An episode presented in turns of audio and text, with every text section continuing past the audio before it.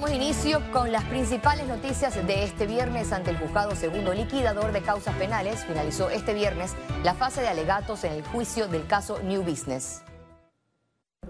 La jueza Valoisa Martínez en los próximos 30 días dará a conocer su decisión en la trama de sociedades y movimientos bancarios que guardan relación con la compra de la editorial Panamá América por 43.9 millones de dólares con fondos públicos. Debo indicar además que para la emisión de la sentencia correspondiente, este tribunal eh, procederá a acogerse al término de ley, eh, teniendo presente que eh, existen algunos, algunas pruebas que todavía están en práctica. el tribunal espera respuesta de algunas solicitudes realizadas.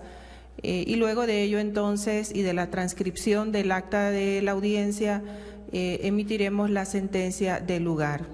El fiscal contra la delincuencia organizada, Emeldo Márquez, quien solicitó la pena máxima de 18 años de prisión para el expresidente Ricardo Martinelli y 12 imputados más, manifestó que todas las pruebas fueron presentadas. Hemos probado eh, la comisión de un delito de blanqueo de capitales, que obviamente a pesar de la labor que han realizado los defensores, no han podido desvirtuar los planteamientos realizados por la Fiscalía de los dineros eh, en grandes sumas que fueron enviados a la cuenta canasta eh, que recolectó los fondos para la compra de las acciones del grupo editorial.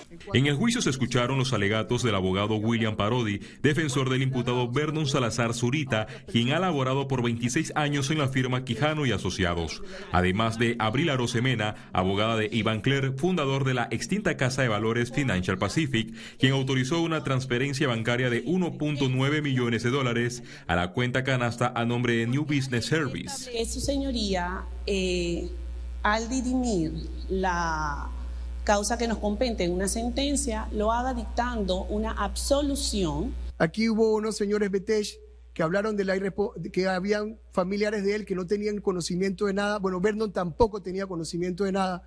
Hay una directora, una directora nominal que pertenecía a la firma del señor Chanis, que también dijeron aquí que no tenía conocimiento de nada. Bueno, Vernon tampoco tenía conocimiento de nada.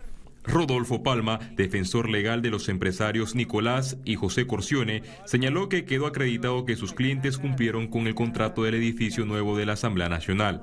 Agregó que Ricardo Martinelli invitó a Nicolás Corcione a participar en la compra de Pasa en diciembre de 2010, pero que luego exigió la devolución de su inversión por un millón de dólares. Félix Antonio Chávez, Econius.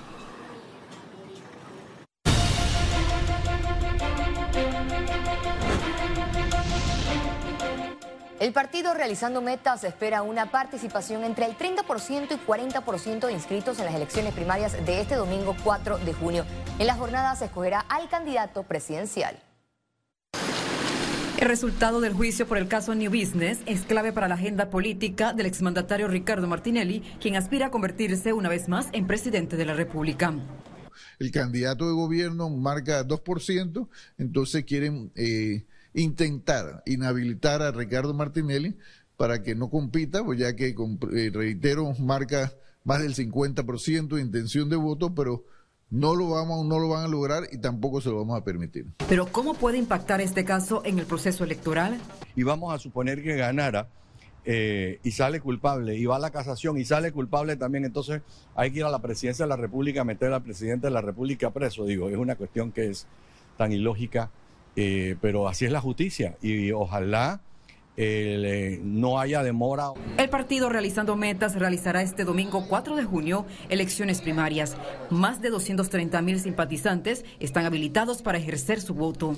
En los comicios internos se enfrentarán Ricardo Martinelli, Francisco Ameglio, Rubén Darío Campos y David Ochi. Analistas explicaron el posible escenario que podría registrarse después de este proceso ahí hay, una, hay un dueño de partido, vamos a ponerlo de esa manera, y el, el dueño del partido es el que va a mandar y va a decir, eh, eh, yo quiero ser candidato y todo el mundo va a alinearse por allí. El Tribunal Electoral habilitó 513 escuelas a nivel nacional, en donde se instalarán 655 mesas de votación. La misión de observadores de la Unión Interamericana de Organismos Electorales que participará en las elecciones primarias del partido realizando metas este domingo fue recibida por magistrados del Tribunal Electoral. Los observadores sostuvieron una reunión de acercamiento con representantes de la Comisión Nacional de Elecciones del partido realizando metas. Además, conocieron los procedimientos, normativas y la implementación de las reformas electorales en los procesos internos de los partidos políticos.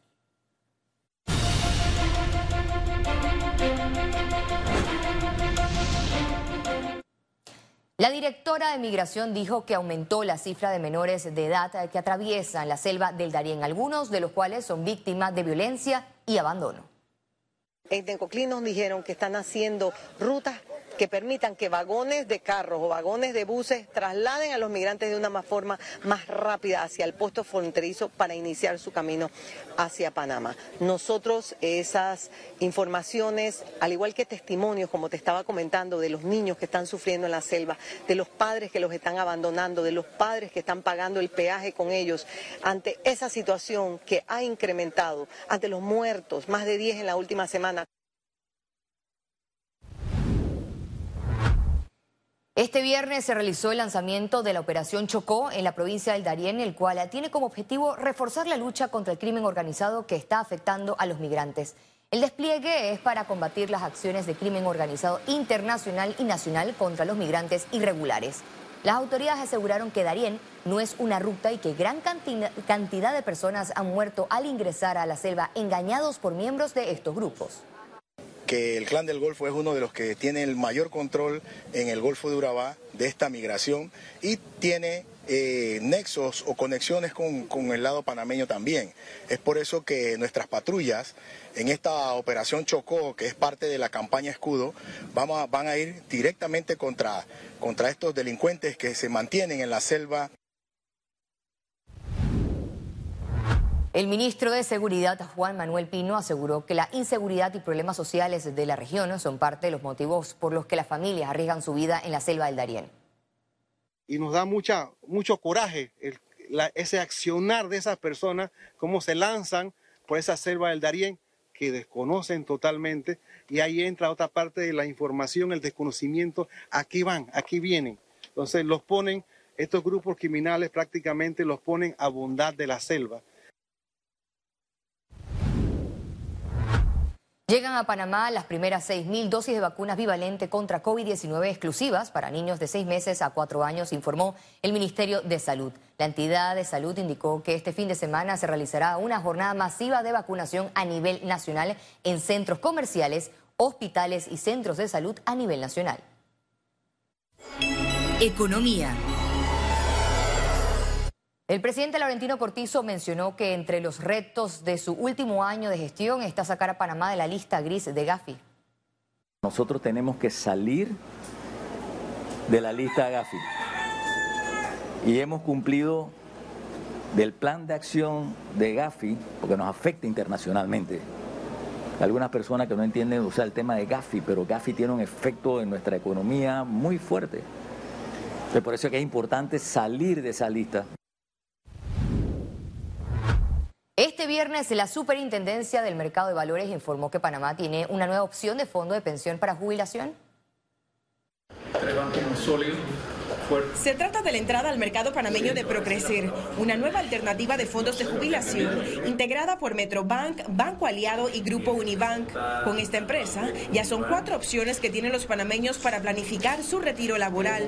Planificar eh, a largo plazo pues una retribución económica que le va a servir pues para sus años pues ya que se quiera retirar porque esto es lo bonito también de esto no necesariamente tienes que esperar la edad de jubilación. Si te programas puedes anticipar eh, tener pues un ingreso adicional por todo lo que has podido aportar durante los años Señalaron que el objetivo principal es que la población joven reciba la información y asesoría financiera para cultivar su hábito de ahorro.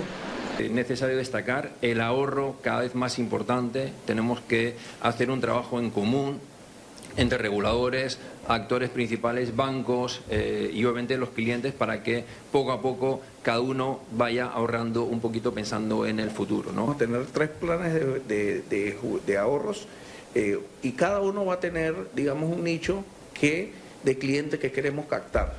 Pero sí queremos ser enfáticos es que eh, estamos en el mercado con una alternativa fresca y buscando a esa clientela que se ha quedado olvidado sin un fondo de jubilación. ¿Pero qué se necesita para acogerse a estos planes? Montos, uno puede comenzar un fondo de jubilación con 20 dólares mensuales que prácticamente no es nada. Por desconocimiento la persona piensa que para poder entrar a estos planes necesitas mil, dos mil, tres mil dólares y eso, es totalmente falso. Procrecer iniciará la divulgación de su oferta desde este mes de junio y también cuentan con fondos de cesantía. Ciara Morris, Econews. El Banco Nacional de Panamá presentó este viernes su nueva tarjeta Visa para el sector agropecuario y anunció capacidad de 73 millones de dólares para desembolsar a productores. Se trata de una tarjeta de crédito que contará con un programa de comercios afiliados donde el cliente recibirá descuentos y promociones especiales. El lanzamiento se dio durante el cuarto encuentro agropecuario donde explica que el nuevo producto se debe al incremento del agronegocio en el país que es la primera en Panamá y la segunda en toda la región de Latinoamérica. Entiendo que solo hay tres países que la tienen. Banco Nacional es el primero en lanzarla, que va dirigida a las necesidades de nuestros productores.